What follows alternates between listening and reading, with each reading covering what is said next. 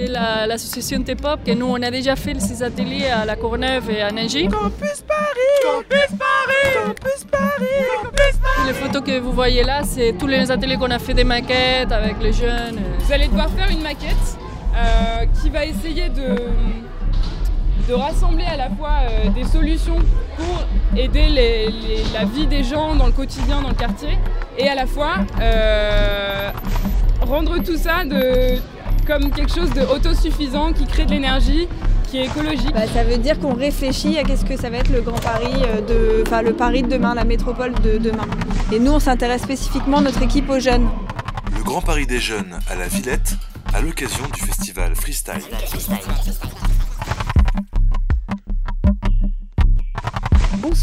Ce soir, l'œil à l'écoute vous propose une escapade dans le Grand Paris.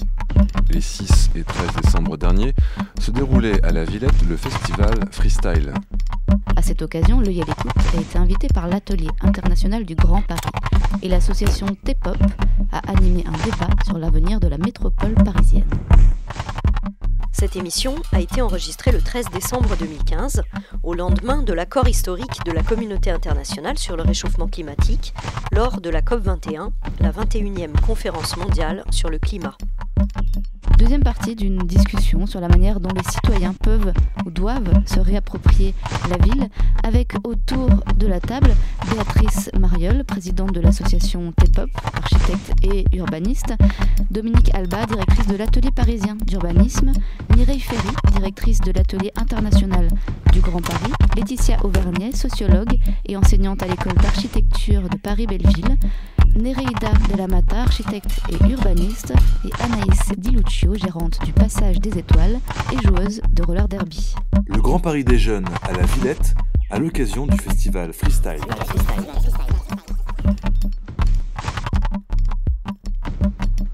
La première question moi, qui me vient quand tu présentes un peu tout le monde, euh, Béatrice, autour de cette table, c'est une sociologue qui enseigne dans une école d'architecture. C'est-à-dire, donc il y a des sociologues qui enseignent dans des écoles d'architecture. Ça c'est intéressant quand même, non? Alors, je, Laetitia que je viens d'arriver dans une école d'architecture, donc je suis arrivée en septembre, donc j'ai quand même une expérience qui est euh, assez limitée. Euh, mais ce qui est intéressant dans, enfin moi dans ma manière d'envisager euh, le- l'enseignement de la sociologie, c'est pas tant que les étudiants acquièrent des théories sur la ville, la société aujourd'hui, mais qu'ils aient, qu'ils cultivent une curiosité en fait pour la ville, ses fonctionnements, les dynamiques qui la traversent et surtout euh, qui n'ait pas peur d'aller voir euh, les habitants, discuter avec eux et ça, ça me semble être une dimension très importante. Donc on suit les- la méthodologie habituelle de la sociologie et on l'adapte en fait euh, à euh, l'architecture, euh, à la ville. Oui, et puis moi, euh, la- ma- dans ma manière de pratiquer la sociologie, si on peut le dire comme ça, je suis très attachée à l'ethnographie, donc à l'enquête de terrain sur des choses très concrètes. Et c'est quand même aussi ce qui occupe les architectes et les urbanistes, l'espace concret, les espaces d'habitation. Euh, et finalement, les architectes travaillent aussi sur la ville, sur l'humain. Donc, Donc on, voit qu'en en discutant déjà avec la première table ronde, la seconde table ronde, c'est que finalement la ville euh, et le questionnement sur, sur la ville, bah, c'est transdisciplinaire. Euh, Il y a plein de gens qui viennent de plein de domaines différents. Comment, quand on réfléchit au Grand Paris, comment on fait appel à, à toutes euh, ces disciplines Comment on essaie euh, et quels acteurs, quelles disciplines euh, scientifiques, euh, universitaires on va convoquer Euh, Voilà, comment on crée le débat et la discussion?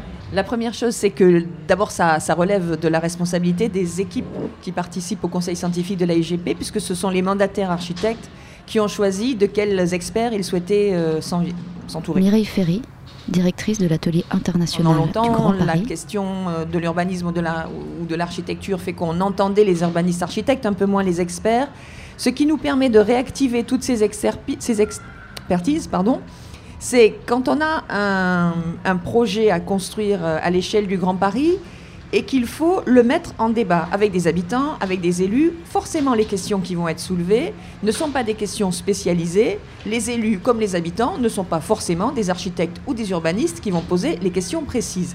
Il va donc falloir répondre sur la ville dans sa globalité, vue finalement du côté de ceux qui la pratiquent. Or, la ville, c'est un fait social, c'est un fait politique, et ça suppose aussi une capacité pour ces urbanistes architectes de resituer leurs projets dans un contexte social, d'en mesurer les implications et de proposer comme projet des réponses à des questions qu'ils ont identifiées, que nous avons identifiées ensemble. Finalement, à partir du moment où l'on euh, s'interroge sur la ville, et d'ailleurs pour ce qui nous concerne, Atelier international du Grand Paris, sur la ville et désormais la métropole, qui sont des objets euh, intellectuels et des, objets territoriaux différents, euh, ça mobilise une, expertise large. Et à plus forte raison cette année où nous avons choisi de travailler sur le rendez-vous de la métropole et du climat. On est évidemment très heureux, très ému de ce qui s'est passé hier. Cette émission a été enregistrée au lendemain de la COP 21, des tas de raisons. D'abord parce que mondiale sur le climat. Tout le monde a bien compris que quels que soient les engagements que prennent les États, pour qu'ils soient tenus, cela suppose la mise en mouvement, en action des territoires et des citoyens. Donc, euh, si on considère que l'environnement, ce n'est pas une question de gestion technique de la nature, mais une question éminemment de société, de mode de vie global, alors oui, toutes les expertises sont nécessaires pour comprendre le monde dans lequel on vit et pour oser proposer un projet dans ce contexte-là. Là, je la fais très courte, hein, mais ça peut durer très longtemps si vous vous lancez là-dessus. On peut, on peut y aller longtemps. Effectivement, est-ce qu'il y a d'autres réactions sur, sur ces questions-là, sur euh, cette nécessité de, du, transdisciplinaire sur euh, des questions aussi importantes que le, que le climat, que, euh, que la ville, que l'urbanisme, que l'architecture euh, c'est assez simple, regardez l'espace dans lequel on se trouve. Dominique Alba, directrice de l'atelier parisien. C'est pas très compliqué en fait. Il y a tout un tas de choses qui s'y déroulent. Si vous tentez de les mettre dans un système programmatique, vous n'aurez que des noms. Tout le monde vous dira non, c'est pas possible, il faudrait faire ci, il faudrait faire ça, il faut prévenir, ça dépend de tel service, ça dépend de tel machin, il y aura cinq élus responsables, enfin ce sera une catastrophe. Si on dit on a un espace, on le fait, sans se poser de questions, comme ça a été décidé ici, ça marche. Donc je vous dirais que la petite nuance, c'est que la, la métropole telle qu'on la connaît, des endroits comme ça, ce qu'on pourrait appeler des ressources, il y en a des centaines. Des gens comme ceux qui sont ici, il y en a des milliers des milliers qui savent faire les mêmes choses.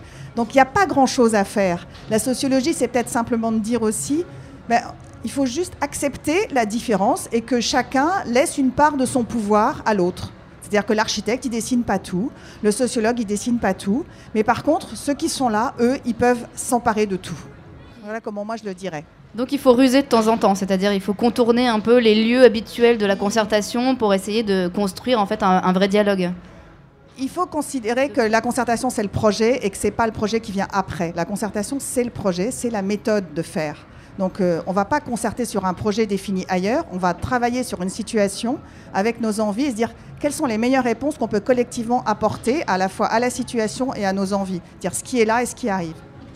C'est-à-dire qu'on instaure un vrai, euh, une vraie discussion. C'est-à-dire qu'on n'est pas avec des idées déjà préparées. et, euh, non seulement une discussion, mais on s'autorise à faire et à, se tromper, et donc à expérimenter et à recommencer. Parce qu'après tout, des mètres carrés, on en a des milliers. Il y a 360 millions de mètres carrés qui existent dans la métropole. Si on fait référence au climat, on va essayer d'être un peu plus frugaux, c'est-à-dire peut-être de construire un peu différemment les choses, d'être plus économe. Euh, des lieux comme celui-là, soit vous voulez vous les équiper de manière très très chère, vous faites plein de salons, vous les privatisez pour payer les équipements très très chers, soit vous faites des choses un peu informelles qui coûtent moins cher et du coup vous les rendez plus facilement publics. Donc c'est toute une gymnastique si vous voulez. Simplement, ce n'était pas la gymnastique qui, a, qui a été la gymnastique, je dirais, des années 60, 70, 80, 90. Voilà, maintenant, depuis quelques années, ça commence à, tourner et euh, on pourrait dire qu'aujourd'hui, on est en plein dedans, quoi. On peut, on peut le faire vraiment. Et qu'est-ce pas que de la ruse. C'est pas que de la ruse. Qu'est-ce qui a changé alors? Pourquoi on commence euh, à, travailler autrement, euh, à faire intervenir euh, les citoyens dans ces débats-là?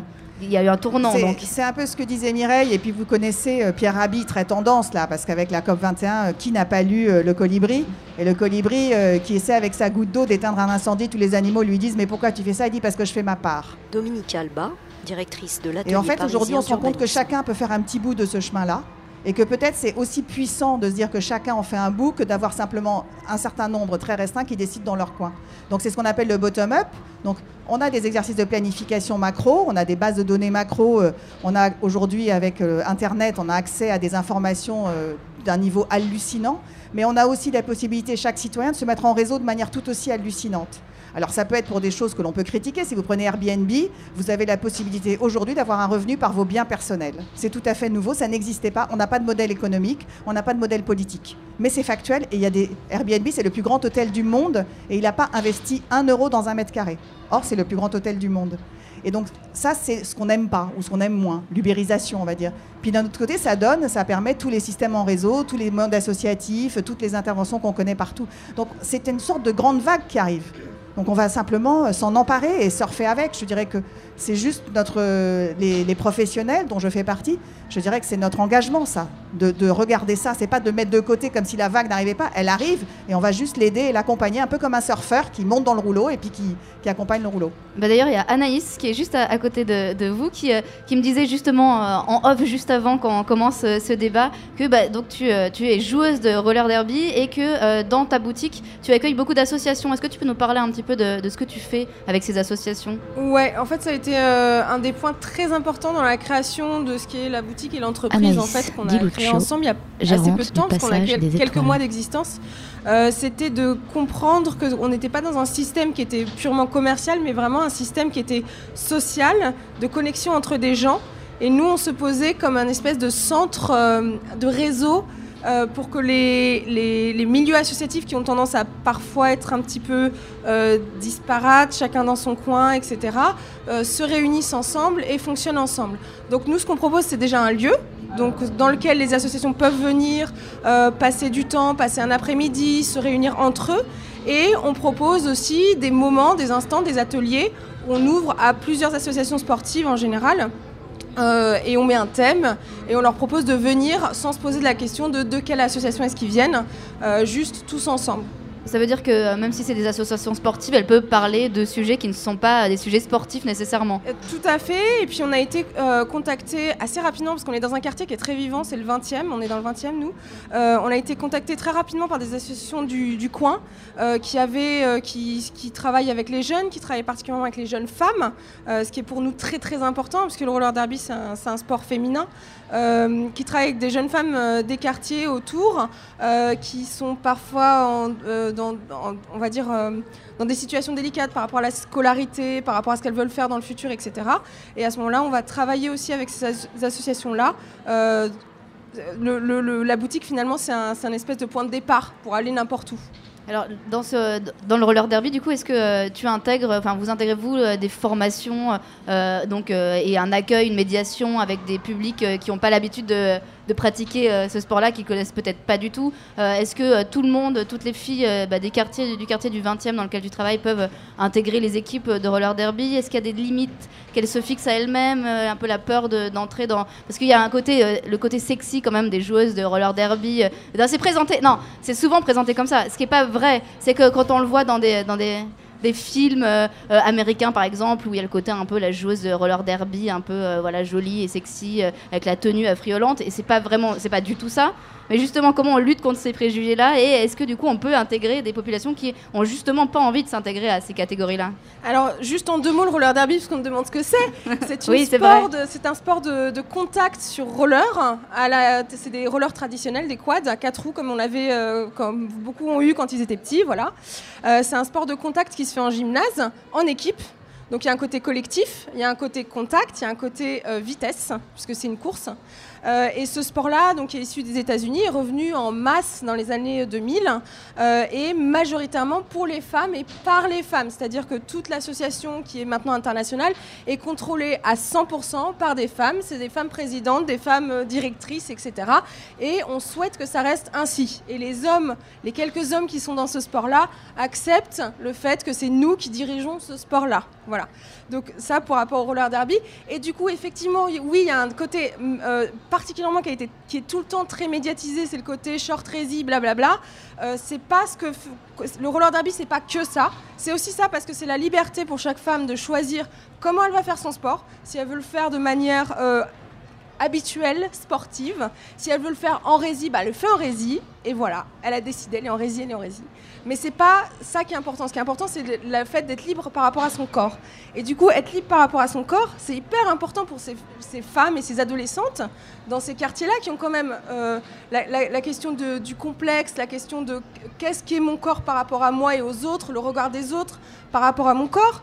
Euh, le roller derby, c'est quelque chose d'extrêmement libérateur parce que, d'une certaine façon, déjà parce qu'on est entre femmes, c'est important. Et puis parce qu'on prône cette façon d'être libre par rapport à notre corps, de ne pas avoir une silhouette typée, c'est-à-dire toute silhouette est acceptée, tout niveau de compétence sportive est accepté. Donc euh, c'est parfait, j'ai envie de dire, c'est le, canot, le réseau parfait pour, euh, pour ces, pour ces filles-là qui n'osent pas, qui ne savent pas, et du coup, ben, nous, on est le premier contact. C'est pas les médias le premier contact, parce que les médias, c'est ce dont tu as parlé juste avant, hein, c'est euh, l'hérésie euh, sur, euh, sur une piste avec des paillettes. le premier contact, c'est vraiment les associations. C'est nous qui sommes dans un quartier, qui disons aux entrez, venez, on va vous parler, on va vous montrer. Et c'est ça qui permet de vraiment les amener à ce sport-là. Bah, tant qu'à faire, est-ce que tu peux nous dire où on peut vous retrouver si on a envie de venir euh, discuter avec vous, euh, partager euh, ce genre de choses Nous, on est dans le 20e, donc on est rue des Haies, c'est du côté de Maraîcher. Et comme je disais, on n'est pas que boutique, on est un petit café, on a on a des, des, matchs, enfin on peut passer, passer l'après-midi et discuter. Voilà. Euh, comment il s'appelle ce café? Passage des étoiles. Passage des étoiles. Bah, c'est noté, on, passera vous voir au Passage des étoiles. Merci beaucoup en tout cas. C'est vrai que c'est intéressant en plus cette question des, des femmes aussi euh, euh, qui bah, sont une minorité dans, dans les minorités et, et, dans la ville aussi et que effectivement, bah, il est important de, les intégrer aussi dans, les travaux et dans, les questionnements collectifs qu'on peut avoir. Et effectivement, encore plus dans des quartiers un peu sensibles où bah, la femme avec son corps. Bravo et on salue en tout cas cette, euh, belle euh, expérience et cette belle euh, association. Ah, ah, ces jeunes, il faut les voir, les voir et les entendre. Vu qu'ils braillent tous les soirs et puis qu'ils graillent de la merde. Faut les voir faire la queue devant les grecs et puis les soirs. Pour de la drogue et de la dope, ils fument du touch, mais c'est quoi? À mon époque, j'avais des blocs, car il y avait déjà des blocs. Mais ces blocs, ils étaient propres, il y avait des fleurs, il y avait des portes. Maintenant, c'est glauque, y que des halls. Des halls avec des jeunes qui ne font rien, mais qui dégradent et puis qui boivent et puis qui chlinguent. Ils parlent de quoi sinon de rien De de vie de chien, avec la misère du monde sur les épaules. Se lever d'eau, c'est bien trop dur. Alors bon, qu'ils fassent le mur une fois pour toutes et qu'ils dégagent. Qu'ils aillent loin, oui, très loin, j'habite au-dessus. À mon époque, j'avais des profs, des gosses qui aimaient le taf, des forces de leur gros top, et puis des punks dans leur underground. On était fun, mais pas grossier. On était jeunes et inconscients, mais ils gueule adossés sur les murs du bâtiment. C'est des chômeurs, des drogués. Je te promets, ça ne vaut rien. C'est des voleurs, des paumés. Je les connais, c'est vaut rien. Y en a qui graffent, y en a qui taguent, qui saccagent l'escalier, qui pissent dans l'ascenseur. Non mais bon sang, faut être d'aller. Moi pour ces jeunes, j'ai pas de censure. Non, ils ont rien dans le cul, sont bon qu'à se plaindre du décor. Alors que c'est eux qui n'ont pas su en prendre soin, moi dans mon coin. Je regarde la téloche, je les insulte de bon cœur. Et je déteste leur air cœur et je déteste par-dessus tout. Mes réveils au quartier, assis seul, manger tes riche, assis seul sur ma péniche. Oui, je déteste mon quartier, tout est moche, tout est gris, y'a tout qui hoche, c'est terrible. Assis seul, manger tes riche. Assis seul, manger tes riche. Assis seul, manger tes riche. Assis seul sur ma péniche, assis seul, manger tes riche.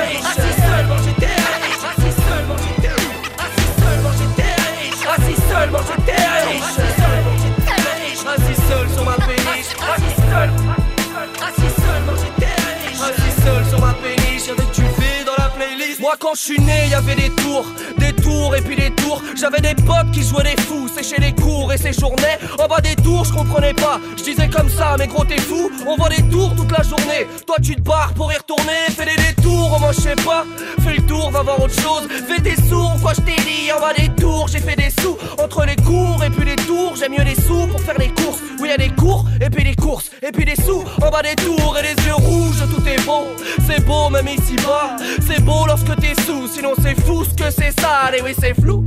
Essuyez tout, c'est grave. Excusez-nous, mesdames, mais ce n'est sûrement pas nous. Ces dégâts, ces vieilles peaux, je les connais. Des pétasses qui ont le trépas. De bien haut, elles nous regardent et nous épargnent jamais trop. Un journée, puis c'est mort. Tous les autres pour les journaux, c'est légendaire d'être aussi. Oh, Assis seulement j'étais riche, assis sur ma péniche. J'aimerais quitter Belize et vivre le rêve d'être paysan dans les rangs. Je sens le danger. Je ne pense qu'à manger, me venger. Oui, mais de J'aime à penser que j'ai pas de plan B. Ce n'est pas moi, mais ce qui m'entoure. Je m'en fous, je lève la voix. Mais tu ne sais pas ce qu'on encourt en bas des tours. Avec des fous quand font des fours, des folles quand font des tonnes, des toits qui foisonnent tout. Si bien parfois j'en perds la boule. Alors le soir, avec du shit. Je me dis que si j'étais riche, je serais sur ma péniche avec du V dans la playlist. Alors le soir avec du shit. Je me dis que si j'étais riche, je serais sur ma péniche avec du V dans la playlist. Mais pour ça, il faut du shit. Assis seulement j'étais.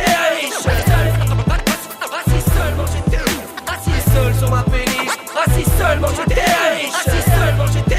Assis seul sur. Assis j'étais. Assis seul sur ma péniche. Assis seul. Assis j'étais. Assis seul sur ma dans la. Le Grand Paris des Jeunes à la Villette à l'occasion du festival Freestyle. Alors, on va parler un petit peu des pratiques euh, dites urbaines, puisqu'on l'aura bien compris ici, on pratique des sports euh, dits urbains. Par, par définition, il n'y a pas de règles, puisqu'ils sont pratiqués dans la rue. Euh, quel est votre regard là-dessus? Est-ce que vous pensez que c'est la rue qui a fait naître ces, ces sports ou finalement on a l'impression que la rue essaye de rattraper un peu euh, la mouvance? Je pense au parcours par exemple, je pense au skate. Moi je fais du skateboard et je sais que dès qu'on commence à dégrader le mobilier urbain, bah, il nous arrive des soucis. Et on nous crée des skateparks histoire de nous parquer, comme ça bah, voilà, vous n'allez pas nous embêter, vous allez dans vos espèces de, de trucs là avec des rampes machin, vous embêterez personne. Quel est votre regard là-dessus et, et pourquoi est-ce qu'on a laissé nos villes aux voitures? Bon, en tant que jeune archi euh, et qui, qui vit Nereida aussi de la euh, Mata, sur la ville, donc qui se architecte et urbaniste. On se promenade et tout. C'est vrai qu'à chaque fois, on peut trouver des skateparks qui sont dans la vie, qui sont en espace public, on va dire, donc c'est pour tout le monde. Mais aussi, de plus en plus, on voit des gens qui, qui prennent la ville qui font des parcours, dans, sur, par exemple, en face de la bibliothèque Mitterrand, là où il y a la passerelle. euh, parfois, j'ai vu des gens qui sautent et tout. Donc, du coup, il faut penser aussi que c'est un peu dangereux quand même. Il faut, il faut être responsable. Mais, mais bon, si on vous prépare des espaces pour jouer tous ces, tous ces sports et pour euh, faire ça, moi, je peux, entendre, je peux comprendre en tant que citoyenne que c'est plus sûr pour vous d'un côté. Et, et bon, quand même, il, il faut penser que si on vous laisse de l'espace public et tout ça pour partager avec les gens, c'est pas mal non plus. Donc, euh, et à chaque fois, à chaque fois, il y en a plus des skateparks ou des, comme ça. Alors, moi, je vais revenir à la voiture. La voiture, c'est dangereux, Bah, c'est polluant, à, à plus d'un titre. Donc, elle est quand même là, elle est dans l'espace commun. Alors, pourquoi moi, skater, on m'interdit d'être dans cet espace commun? On me dit, maintenant, il faut que tu partages. Et les voitures, euh, pff, au contraire, allez-y, les enfants. Alors, je pense que. Mireille Ferry. Oui. La, la- la- la question de la voiture, c'est que. euh, Mireille Ferry, la question, elle est faussement naïve et elle est, elle énorme. On peut y passer tout l'après-midi. D'abord, si la voiture a un tel succès, ça n'est pas simplement parce qu'on lui a laissé de la place, c'est parce qu'il y avait une demande sociale d'autant plus forte derrière qu'il y avait à la fois la question simple de se déplacer et en même temps la question sociale compliquée de paraître. Donc la voiture a régné socialement et techniquement sur la ville, qui est quand même aussi le lieu où l'on se montre et où on, existe en tant qu'individu. Donc ça, ça suppose une déconstruction à deux niveaux. D'abord, du point de vue de l'urbanisme, pour effectivement résoudre la question de la mobilité sans passer forcément par la voiture, mais je crois que c'est en bonne euh, voie. Et de toute manière, les maquettes qui ont été construites, les projets qui ont été construits ici disent tout ce qu'on peut faire aujourd'hui autour de la mobilité sans que ça ramène à la voiture. La deuxième chose, elle est de la demande sociale, de la manière dont les gens existent et s'identifient. Je crois qu'aujourd'hui, on voit apparaître à travers effectivement le skate, le graphe, euh, tout un tas de moyens de s'affirmer. Ça renvoie au débat de tout à l'heure. C'est euh, est-ce que la ville est, participative? Oui, ce qui a émergé tout seul, c'est euh, la, la, prise de pouvoir de ceux qui voulaient s'exprimer. Et ça, c'est comme l'herbe quand elle repasse à travers n'importe quoi, À un moment donné, ça sort. Bon, alors, c'est pas parce que ça sort que c'est forcément euh, toujours très bien. C'est-à-dire, ça sort. On a donc en partie supprimé le contrôle social. En même temps, on dit aujourd'hui qu'il faut réintroduire des règles du jeu collectif. On est dans ce moment de bascule où il faut à la fois faire sortir l'herbe et en même temps euh, bah, réguler les, conflits d'usage. La seule solution, c'est l'éphémère. C'est-à-dire la pratique éphémère, le fait qu'on sache que ce qu'on est en train de fabriquer n'a pas vocation à durer tout le temps dans la ville, ça peut à la fois résoudre les questions de laisser émerger ce qui doit monter et résoudre la question de la cohabitation parce qu'on ne crée pas un modèle, on crée juste une manière, on invente en permanence une manière d'être ensemble. On est parti un peu loin de la voiture, mais enfin, il faut faire, faire un bouclage assez court. Dominique Alba, vous vouliez intervenir? Dominique Alba, oui, directrice de l'atelier parisien d'urbanisme. Quand, Mireille Ferry parle de l'éphémère et qu'on parle de. Vous demandez, euh, c'est un peu comme l'œuf et la poule, vous savez, est-ce que c'est l'espace public qui fait que blablabla? Bon. Euh, je vais prendre un exemple tout simple. Les berges de Seine, elles ont été créées pour la voiture. On est d'accord, elles n'existaient pas. Donc aujourd'hui, on s'en sert autrement, on est assez content en fait. Donc je dirais que ce qui est important, c'est d'arriver à continuer à se dire que les choses peuvent changer et que encore après-demain, encore autre chose. Et c'est là où ça devient intéressant parce que rien n'est programmé pour ça. C'est-à-dire que les techniciens qui s'occupent de la ville, qui font l'entretien, ils sont programmés pour entretenir par rapport à un certain type d'usage et avec un certain type de responsabilité. Les maires sont responsables des gens qui se cassent la jambe sur l'espace public. Donc on a, on a tout un travail à faire derrière, indépendamment du, du désir social qui, lui, a pris le pas, donc ça court devant. Et derrière, il faut que le, système, le cadre, en fait, s'organise. Mais il est en train de le faire.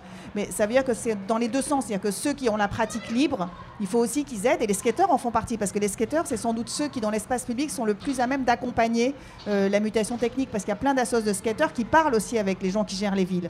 C'est pas du tout euh, quelque chose d'agressif. Le skateur, c'est aussi quelqu'un qui a une sorte de générosité. Enfin, je, je dis tout particulièrement le skateur qui a, un rapport aussi à la, citoyenneté, si je puis dire, au comportement, à une sorte de, courtoisie dans l'espace. Et c'est sans doute avec cela qu'on peut travailler. Euh, ce qui est amusant, c'est qu'à l'atelier parisien d'urbanisme, on a dessiné, euh, il, y a, quatre ans, on a décidé que l'espace public, ça serait plus euh, son histoire au sens de son esthétique parisienne, qui est extrêmement forte, ou son organisation physique, rapport chaussée égale trottoir, ça c'est voilà, la règle on a dit ben, on va regarder les usages et on va tout faire par rapport aux usages. Et donc on a documenté ça. Donc on a fait des cartes des usages de l'espace public qui ont donné des trucs complètement différents et qui permettent aujourd'hui de travailler à un plan de circulation de Paris qui prend en compte non pas si trottoir égale chaussée, mais comment se déplacent les gens et si c'est confortable pour eux. Donc c'est une révolution. Donc c'est comme les petits morceaux de sucre, si vous voulez, ça commence, mais tchou, tchou, tchou, Alors après, il y a quand même le moment où le tissu urbain est différent parce que là, on parle autour d'ici. Dans Paris, vous avez 28% d'espace public. Quand vous sortez de Paris, il n'y en a plus que 15%. Ce qui veut dire que la, partie circulée est beaucoup plus contrainte pour tout le monde. Et que là, il faut qu'on trouve par le biais des chemins, donc des, passages d'une nature différente, qui sont sans doute piétons, vélos, euh, skate, etc., glisse, qu'on trouve une, manière de faire exister une, une, trame de déplacement qui va devenir aussi structurante que la route, mais qu'on n'a pas encore documenté complètement et qui n'est pas encore révélée. Mais c'est vraiment l'enjeu. Vous savez, dans 20 ans, dans 15 ans, on sera tous à moins de 2 km d'une gare. Ce qui veut dire qu'on pourra tous aller à la gare en skate, en vélo, euh, etc. Donc on n'aura plus besoin de la voiture, sauf pour des cas très particuliers. Donc ça, ça c'est assez intéressant aussi. Béatrice Mariol oui, moi ce que je voulais dire, c'est que Béatrice Mariol, justement, architecte et urbaniste, dans la continuité de membre du Conseil scientifique de l'atelier international du Grand Paris. Nous, on a des les ateliers qu'on organise ici à la Villette. On appelait ça "Dessine ton freestyle". Ça veut dire que ce qu'on qu'on propose, c'est prendre l'espace public comme vraiment une plateforme de transformation totale de notre manière de penser la société. C'est-à-dire qu'on parle de déplacement. C'est vrai que euh, le skate vient en opposition à la voiture, tous les deux aussi dangereux d'ailleurs. Euh, mais en même temps, il n'y a pas que ça. Il y a par exemple la gestion de l'eau. Aujourd'hui, on envoie l'eau dans les tuyaux. On sait que c'est pas gérable, ça coûte très cher. De toute façon, euh, s'il y a des inondations, ça marche pas. Donc, de toute façon, c'est complètement inutile.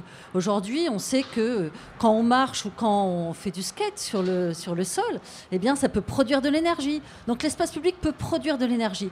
Donc, en fait, on est toute, toute une philosophie complète de la sectorisation, de la dissociation, où il y a les voitures et les piétons, il y a l'eau dans les tuyaux, il y a etc. Eh bien ça, c'est fini. On essaie de penser complètement autrement. Et du coup, l'espace public, ça devient l'espace du ludique, ça devient euh, l'espace partagé, l'espace pour tout le monde, la proximité. Euh, il peut y avoir euh, plus ou moins de place pour les rollers à des moments donnés. Il peut y avoir, s'il peut changer en fonction l'été ou l'hiver, par exemple, c'est pas la même chose. On se réunit pas de la même façon dehors, voilà. Et puis, ce qui est dit aussi, c'est que bah, l'espace public, il n'a pas la même proportion euh, en banlieue. C'est vrai que quand on travaille en banlieue, bah, l'espace public, c'est la voirie uniquement. Donc s'il faut vraiment travailler complètement sur la voirie, c'est la voirie avec, là pour le coup, 80% de chaussées pour les voitures et le stationnement, les parkings absolument gigantesques, et puis un peu de trottoir de temps en temps, pas toujours. Il n'y a même pas toujours des trottoirs en fait. Donc cette question-là, elle est complètement fondamentale. Donc c'est peut-être des rapports de force qui sont en train de se créer aujourd'hui, où euh, certaines fois, eh bien, évidemment, euh, les voitures ont du mal à passer, elles essaient de passer un peu en force, mais il y a des rapports de force qui font que les piétons, les rollers, les toutes sortes de, déplacements eh bien, euh, prennent un peu le pouvoir dans l'espace public. Donc voilà, c'est bien, ça change, je crois. Dominique Alba, tout à l'heure, vous, évoquiez une, ancienne norme, la, marche égale euh, le trottoir, et après tout un changement euh, qui arrive au fur et à mesure euh, du temps par rapport à l'usage des gens qui vivent dans les villes. Comment s'opèrent ces révolutions? Est-ce que vous avez utilisé ce mot-là, révolution? Déjà, en quoi il y a une révolution en, urbanisme par rapport à cette question-là, et surtout, comment est-ce que ça arrive? Comment on, change de manière de construire, comme là on le voit avec les maquettes participatives qui vont ensuite donner donner à construire des projets nouveaux. Des... Voilà, en tout cas, comment on arrive comme ça Comment s'opèrent les changements de manière de faire, de, penser la ville selon les époques? Je sais pas. Ce que je sais, c'est qu'on pourrait considérer que ce qui est là pourrait devenir la règle. Dominique Alba, directrice de l'atelier parisien ça serait une manière de dire qu'on change, mais c'est aux politiques de décider ça, d'une certaine façon. Après, la boîte à outils, aujourd'hui, elle est là. Elle n'existait pas il y a 10-15 ans, ça c'est vrai. Mais aujourd'hui, ces modes participatifs deviennent des modes dans lesquels beaucoup de gens s'engagent. Euh, les professionnels aussi, parce que c'était une des difficultés, parce que le monde associatif, il faut aussi qu'il soit, euh, je dirais, euh, consolidé ou partagé par des professionnels, parce que la ville, c'est les deux ensemble, c'est pas l'association a raison ou l'expert a raison, c'est on discute et c'est la discussion qui a raison pourrait le dire comme ça. Donc euh, aujourd'hui, les politiques, euh, je dirais, euh, prennent ça à bras le corps aussi. C'était toutes les discussions avec Paris Métropole qui fait des débats citoyens. C'est l'idée des IBA, c'est l'idée de construire les choses différemment. Alors c'est vrai qu'en France, on a un système très organisé où les choses doivent être à leur place. On est très en silo il n'y a pas de raison que ça n'évolue pas. Et quelque part, l'adaptation au changement climatique, je dirais, c'est un peu l'adaptation au changement humain. Je veux dire, les métabolismes urbains, on les connaît assez bien aujourd'hui. On sait assez bien comment euh, interagissent tous les composants euh, de la ville pour que la ville soit durable. Et ben moi, maintenant, je dis, il faut mettre l'humain là-dedans et comment on interagit aussi entre humains pour que tout ça soit durable. Alors, j'ai pas de réponse euh, comme ça. Ça ne veut pas dire qu'on enlève tout. Mais euh, on peut profiter aussi peut-être du fait qu'on est dans une période d'une croissance différente, euh, qu'on ne connaît pas très bien, pour inventer et agir autrement. Parce que c'est ce que je disais des mètres carrés. Euh, les mètres carrés neufs, ils sont moins importants que les mètres carrés qu'on répare. Et on sait que le monde associatif ou la, manière différente de faire, elle est, on, en est plus, on y est plus habitué dans ce qu'on répare que dans ce qui est neuf. Donc déjà, on a un grand terrain de jeu, je dirais, pour ça. Voilà, je ne sais pas si je réponds exactement, mais la règle trottoir égale chaussée, c'est la règle haussmannienne de l'esthétique de l'espace public. C'est la largeur des. Vous prenez les deux trottoirs, ça fait la chaussée. Bon, en fait, nous, on est dans l'innovation, donc c'est une nouvelle façon de faire l'architecture aussi. Nereida de la Mata, Et ce qu'on aimerait bien, c'est ça, c'est voir qu'est-ce qu'il dit, euh, ceux qui ont les pouvoirs et l'argent, donc euh, pour avoir des recours, pour passer de la maquette au projet réel. Donc euh, avec les petites small acts, ce qu'on appelle comme ça, tous les projets qui sortent euh, entre les jeunes, avec tous les boîtes outils qu'on utilise, on fait des maquettes. Ce sont vraiment des maquettes qui, vous pouvez voir, il y a des choses intéressantes, des choses vraiment innovatrices et qu'il faut passer au projet. Pourquoi pas euh, avoir une espèce publique qui se rassemble un peu à ça, que ça serait assez original quand même, parce qu'on n'en a pas beaucoup, surtout dans les villes européennes. Parce que là, dans les villes euh, américaines, elles ont commencé déjà à faire des projets comme ça, avec des collectifs, des voisins, et ils font des choses. Alors, c'est intéressant que tu parles du reste du monde parce qu'on se rend bien compte que le modèle actuel, ça va être la métropole. Il va y avoir de plus en plus de villes à plus de 10 millions, 20 millions d'habitants. On voit bien que Lagos, au Niger, c'est pas au Nigeria, pardon, c'est pas Paris, c'est pas du tout le même type de développement. Et on sent que les populations bougent de plus en plus entre les continents. Est-ce qu'il ne faudrait pas qu'on envisage une éducation à la ville Et est-ce que justement ces problématiques qu'on essaye de, de partager ensemble là autour de, ces événements, de nos actions, ne pourraient pas être, je dirais, plus prises en amont au sein même de l'éducation, en ce qui nous concerne en France, l'éducation nationale? Et euh, est-ce que c'est pas ça aussi qui, la meilleure façon dont, on peut amener les jeunes à s'emparer des choses en leur donnant les outils pour le faire? Oui, évidemment. J'ai comme l'impression que la réponse était un peu dans la question. Alors après, Qu'est-ce qu'on vient de voir? On, a vu pendant euh, une quinzaine de jours, pour certains un peu plus, pour d'autres un peu moins, mais des délégations venir euh, à Paris et au Bourget.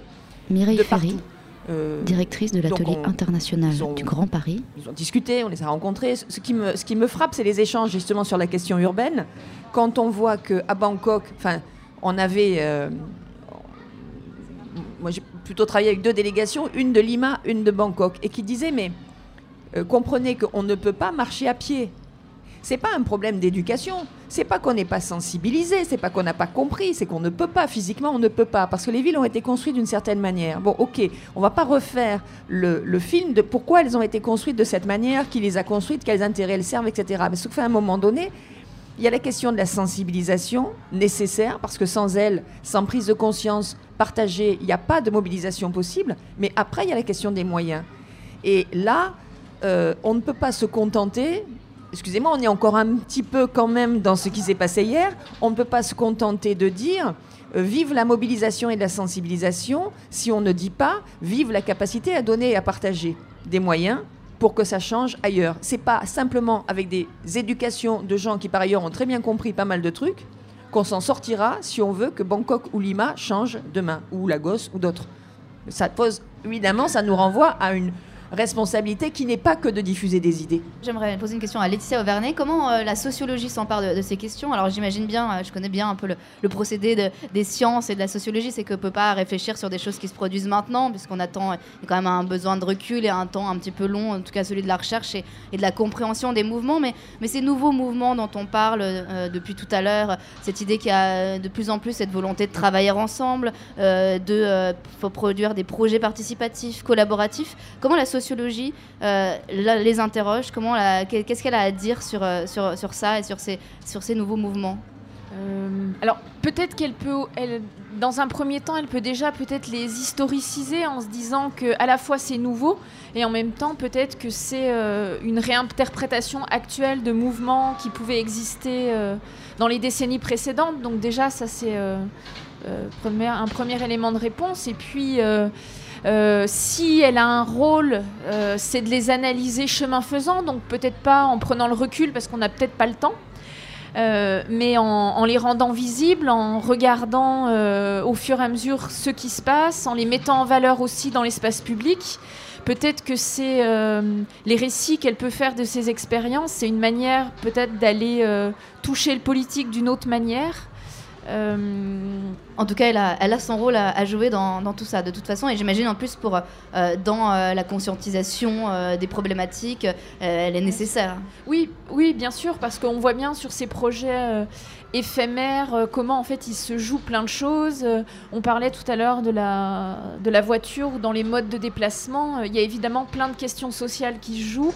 C'est vrai que les rapports de sociabilité en voiture en général, ils sont compliqués, ils sont euh, d'un certain, sur un certain registre, alors que là, dans les projets qu'imaginent les jeunes, euh, on voit bien, euh, d'ailleurs, ils sont très sensibles à ça. Hein. quand ils, ils, créent plusieurs espaces, au cœur, c'est des relations sociales. Hein. c'est là, les parents pourront se reposer pendant que nous, on fera du sport. donc, ils, ont intégré ça, en fait, dans leur, dans leur projet. Donc dès, dès qu'on pense l'urbanisme, dès qu'on pense la ville, on pense nécessairement collectif.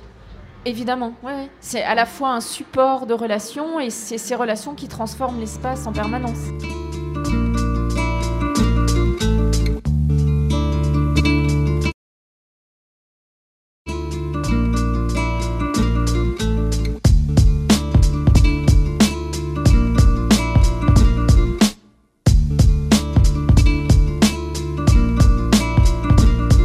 Je ferai pas semblant de chuter comme Sony.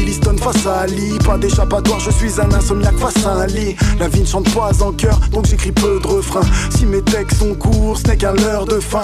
Pour me souvenir où j'en suis, j'écorne le haut d'une page. Me situe quelque part dans le halo d'une tâche. Anonyme, j'ai plus de mots, mais je glisse pareil. Vous offre de mes digressions d'ici que je disparaisse. Je traîne dans Lyon, un caf avant d'aller au taf. Songe à me barrer autre part, fini fané au tram. Puis je compte les secondes au milieu d'autres d'années. Toucherai même pas 1% de mes rêves, faut d'années. J'fumerais bien une clope pour m'occuper les mains. Parmi vous, je suis gêné, je voudrais retrouver les miens. Si l'existence est un voyage, pourquoi pas se parer? Je sais pas si Dieu existe, mais il doit bien se marrer. Nos visages vieillissent, mais les cheveux blancs vont bien. Tu veux te séparer ton spleen, dis-moi, tu le vends combien? Je vis un peu mieux quand l'inspiration m'atteint. Étrange comme écrire sur la mort à 4h du matin.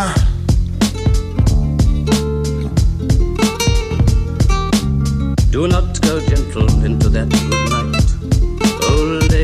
Should burn and rave at close of day. Rage, rage against the dying of the light. Every time I tried, I failed, but never quit.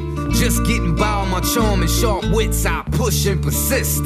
Trying to make that hit, cause with the in crowd, I just don't fit. Sorta like a misfit, cast to the side. Got too much pride and I have to provide. So it's no other fucking way. Giving up on my dreams, no motherfucking way. Niggas ask me in the hood, yo, Jukes, you still rapping? Bitch, I just came off tour making it happen. They only recognize the mainstream movement. Underground rappers like I made no improvement. Another washed up artist trying to come up. Noose around the neck of my career left hung up out to dry, you bout to fly with wings on your back, shot down out the sky. I'm a legend. Blind eyes could blaze like meteors and be gay. Rage, rage against the dying of the light.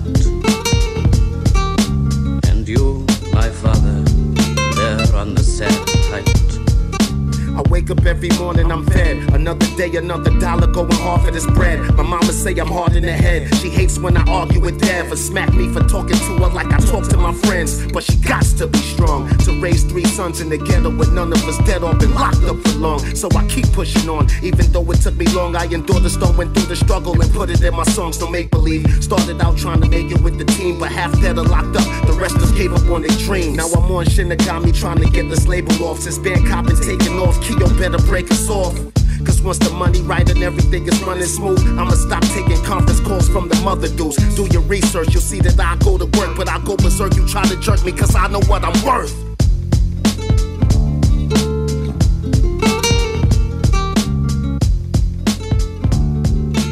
Le Grand Paris des Jeunes à la Villette à l'occasion du festival Freestyle. Alors on arrive euh, au terme de, de cette discussion. Est-ce que, enfin, j'aimerais juste poser une dernière question à, à vous tous.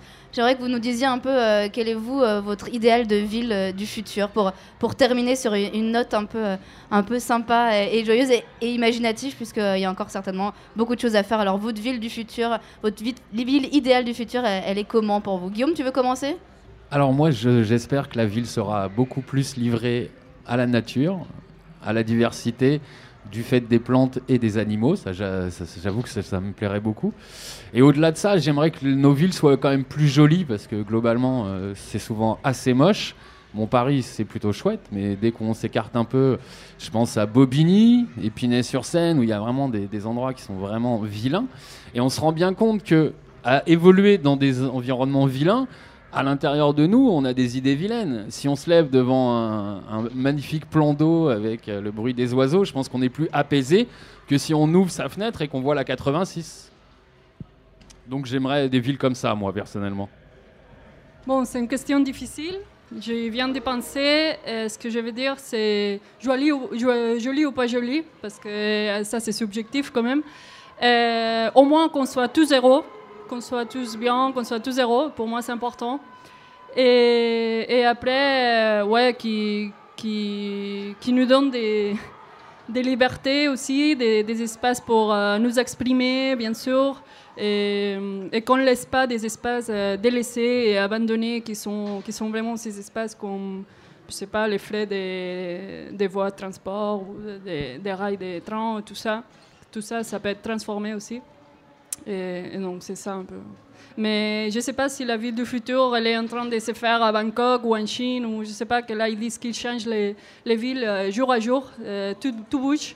Et ici, on fait des efforts aussi, donc on va voir, on va voir qu'est-ce qu'on aura dans quelques années. on verra. Alors moi, la ville rêvée, ça serait une ville quand même avec moins d'inégalités. Euh, qui soit moins hostile à certains usages, à certains publics. Voilà, c'est déjà pas mal. Hein.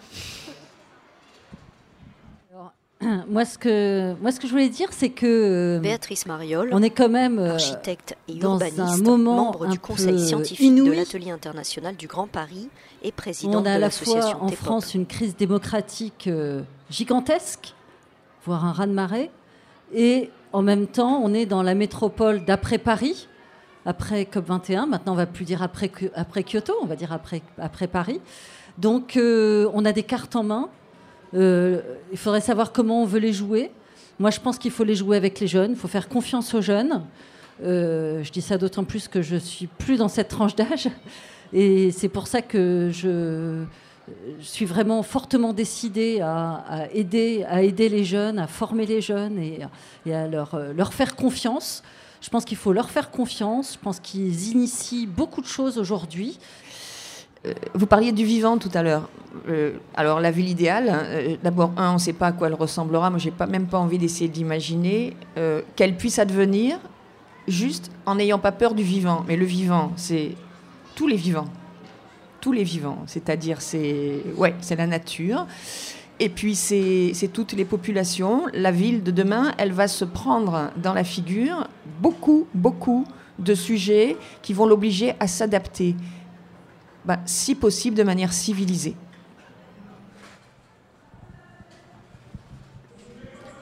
Alors on va dire 2050, c'est déjà assez loin, ça vous va? Donc ça c'est dans 35 euh, ans?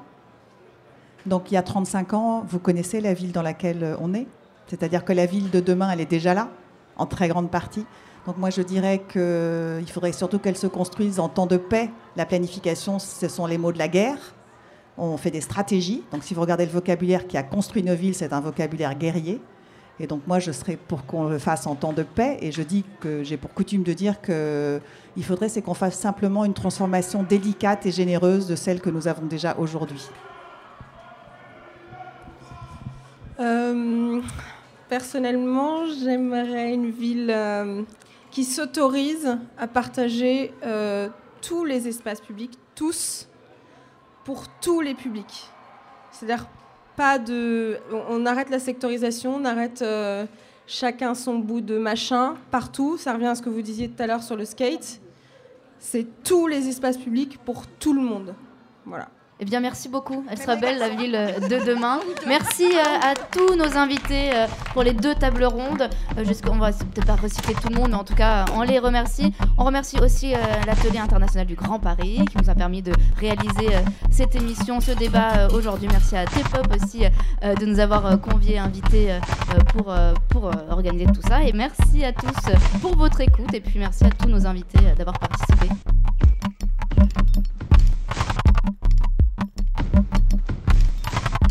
Merci à tous d'avoir écouté la deuxième partie de la discussion autour du Grand Paris, initiée par l'Atelier international du Grand Paris et l'association T-Pop.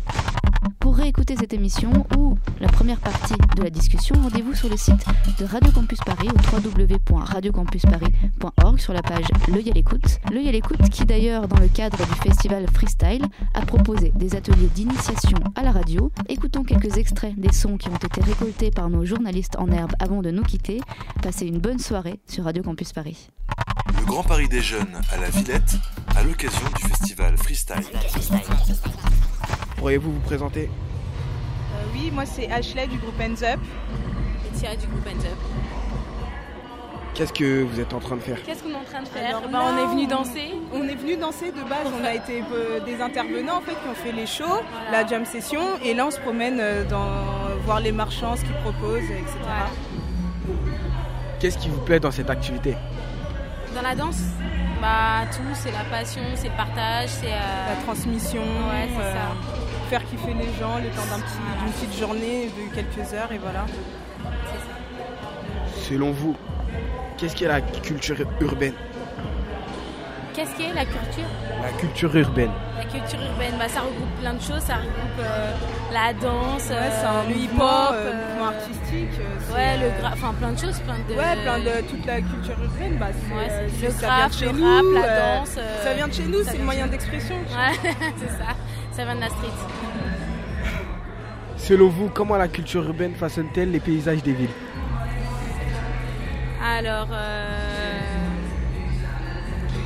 bah avec euh, Des couleurs, des couleurs, des, euh, des graphes. Ça donne un peu de joie dans cette grisaille Ouais, euh, parisienne. Voilà. Avez-vous un dernier mot à dire pour euh, la fin de l'interview? Bah vive la danse. oh. Vive la danse, euh, vive, euh, vive l'art. euh, Vive l'art, vive. euh, Soyez curieux, soyez vivants, euh, sortez, venez aux Vivez, événements quoi, de en danse. fait. Ouais, dansez, vivez. euh. Alors moi, mon nom c'est euh, Motu. Euh, je fais du euh, street art euh, en utilisant euh, du papier, donc je suis plutôt plasticien. Euh, on m'a invité, le carrefour numérique euh, de la Cité des Sciences m'a invité à, venir euh, créer une, fresque. Et on s'est mis d'accord pour faire donc une, fresque participative. Donc là, comme euh, tu peux voir, on a un mur derrière nous euh, qui fait euh, 10 mètres de long sur 2 mètres 50 de haut. Et euh, l'idée, c'est que les gens viennent installer des fleurs. Euh, ils, ont, ils créent une partie de la fresque pour le premier dimanche. Ensuite, nous, on referme cette fresque, comme euh, ce sont des petites fleurs euh, qui sont installées, pour qu'une deuxième partie euh, puisse être installée euh, le dimanche d'après. Et euh, en toute fin de journée, euh, on dévoile la fresque entière euh, en un petit coup de vent. Pour toi, c'est quoi la culture urbaine? Alors la culture urbaine, c'est mélangé de plusieurs choses. On a, c'est un côté artistique qui a été développé, on va dire, par euh, une culture de jeunes et euh, autour de la musique, de la danse, de- du dessin et euh, pas mal d'autres choses, le rap, la chanson et euh, voilà quoi. Et ensuite, elle évolue de plus en plus. vous, êtes- vous êtes prof de hip-hop? Euh, oui, je suis essentiellement danseur et j'enseigne aussi le hip-hop à des, à des enfants de 6 à 15 ans. De 6 ans à 15 ans. Ok, et, et c'est où que c'est où vous faites des cours à Bondy?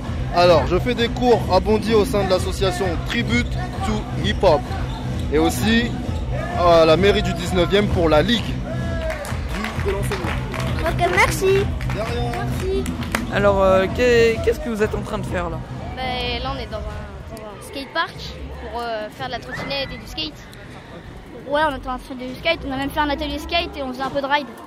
Et euh, comment, comment selon, selon vous, la, bah, le, le skatepark ou les, ou les, bah, ou les, un peu tout ce qui est dans le salon, euh, ça s'inscrit euh, de, dans la ville et, et dans la culture urbaine, c'est-à-dire euh, tout ce qui est là. quoi. Bah oui, c'est vraiment bien. Quoi. Oui, mais euh, je- ce que je veux dire, c'est.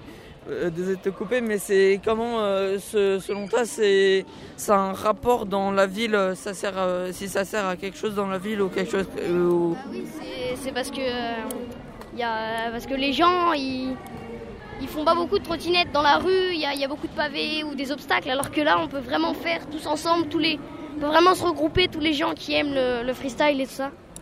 En plus, il y a des activités euh, pour le skate, donc s'il y en a qui en ont pas, il y a les protections et les skates, du coup, euh, peuvent en faire et apprendre. Le Grand Paris des Jeunes à la Villette à l'occasion du festival Freestyle. Qu'est-ce que qu'est-ce que c'est cette carte? Bon, en fait, c'est une carte qui montre un peu le Grand Paris des jeunes et tous les endroits où ils vont, euh, où ils s'achètent des trucs, euh, où est-ce qu'ils vont euh, à l'école. et du coup, par le moment, on a tous les parcours de gens qui sont venus. Et du coup, ça, ça commence à faire un tapis de couleurs avec toutes les centralités et tous les petits endroits où ils euh, vont les, les jeunes. euh, ça bouge. ouais. C'est une carte qui est installée au sol. C'est une carte qui est installée au sol, qui fait vraiment la taille. euh, ça on voit tout le Grand Paris, euh, tous les endroits, euh, Paris central et après euh, un banlieue. Ça, ça représente tout le Grand Paris vraiment? Tout le Grand Paris, ouais, ouais.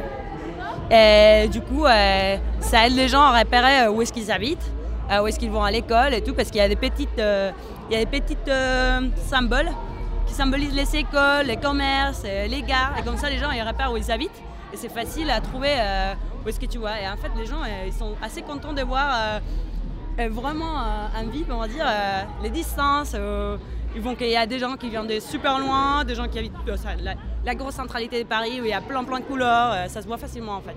Vous allez faire quel trajet? Euh, Je vais faire euh, Grigny jusqu'au Carré Sénard, qui est euh, en fait euh, le trajet euh, pour aller vers les commerces. vous, habitez, vous habitez où? À Grigny, dans le 91. Donc c'est vous- pour aller sur- vers quel commerce en général? Bah, en fait, là, il y a un grand centre commercial euh, du côté de, Carré, de, de Sénart, et donc euh, bah, je vais tracer le, le truc. Vous faites ça co- en voiture, en transport? Non, en voiture. Bah, J'ai déjà mis mon, mon trajet euh, transport euh, quotidien euh, vers le travail. Ouais, c'est quoi- c'était quoi Euh, Grigny jusque Bastille. D'accord. Et ça, vous le faites euh, Tous les jours. Ça prend combien de temps Une heure. Une bonne heure. Quand ça roule bien. C'est quoi les couleurs Les couleurs, les verts, c'est pour les universités et les écoles. Les oranges, c'est pour des commerces. Et les jaunes, c'est pour les loisirs. Car vous, vous êtes là exactement. C'est pas université, là, c'est les Pablo. Voilà, allez Fernand Léger, c'est vers ici. Tu vois C'est là ou pas Comment Bah parce que ça c'est le parc de Nanterre. Ça, c'est juste après, ça c'est l'avenue des Pablos, tu vois. Et donc, si on veut relier l'avenue des Pablos, on relie quoi? C'est ici, nous on habite, non? Alors on prend, un- on prend quoi? Papa, c'est quoi ça C'est. Ça veut dire Nereda. Neruda, C'est peut-être le nom de la personne. Non, c'est pas Neruda, pas Pablo Neruda. Ça doit être le nom de la personne qui va à l'école à Saint-Cloud. Ça doit être ça. Alors on va prendre nous le orange. Oui, ça c'est pour les courses. Ah, pas les courses alors. Nous on les veut courses. les activités, Les les, trucs activités, marrants. les loisirs, c'est les jaunes. Les jaunes alors. T'as un jaune, Marie, par là C'est ici les jaunes. Super. Alors, on va le faire un trait direct entre Nanterre et Paris 2. Ça marche Bah Paris 2, vas-y, va me chercher où c'est. Palais Royal, cherche le Palais Royal. Vous avez fait quel trajet?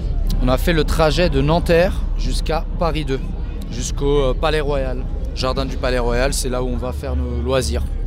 Voilà. On aime s'éclater là-bas. Pas vrai? Hein? C'est quoi ton jeu préféré dans les colonnes là? Tu te rappelles comment elles s'appellent les colonnes? Chat perché Dans les colonnes de Buren. Chabal perché. quand même. Vous habitez à Nanterre Euh, les enfants habitent à Nanterre, ouais. Dans quel quartier Euh, au Pablo. Pablo Picasso. Vous avez dessiné quel trajet Alors le trajet de Creil, le trajet de Creil, le trajet de Creil. Jusqu'où Jusqu'à Porte de Pantin. Porte de Pantin. Ça représente quoi Ça représente pas loin de 1h, 1h20 de transport. Et pour vous, c'est quoi Vous habitez à Creil Euh, enfin, c'est à Aury-la-Ville, en fin de compte, c'est à côté. Mais c'est euh, c'est des missions de, je dirais, une fois tous les six mois sortir euh, sur Paris. Parce qu'on est vraiment, vraiment à l'opposé. Voilà, voilà. Vous avez pris la couleur jaune, elle- ça représente quoi C'est les loisirs. Donc on est venu euh, à la Villette parce qu'effectivement, c'est il y a la Cité des Enfants, le Jardin des Vents, excusez-moi. Et voilà quoi. Donc c'est un faux joke qu'on vient pour, euh, pour s'amuser un petit peu. Voilà. Ce train a pour direction la Courneuve, 8 mai 1945. Tum, tum,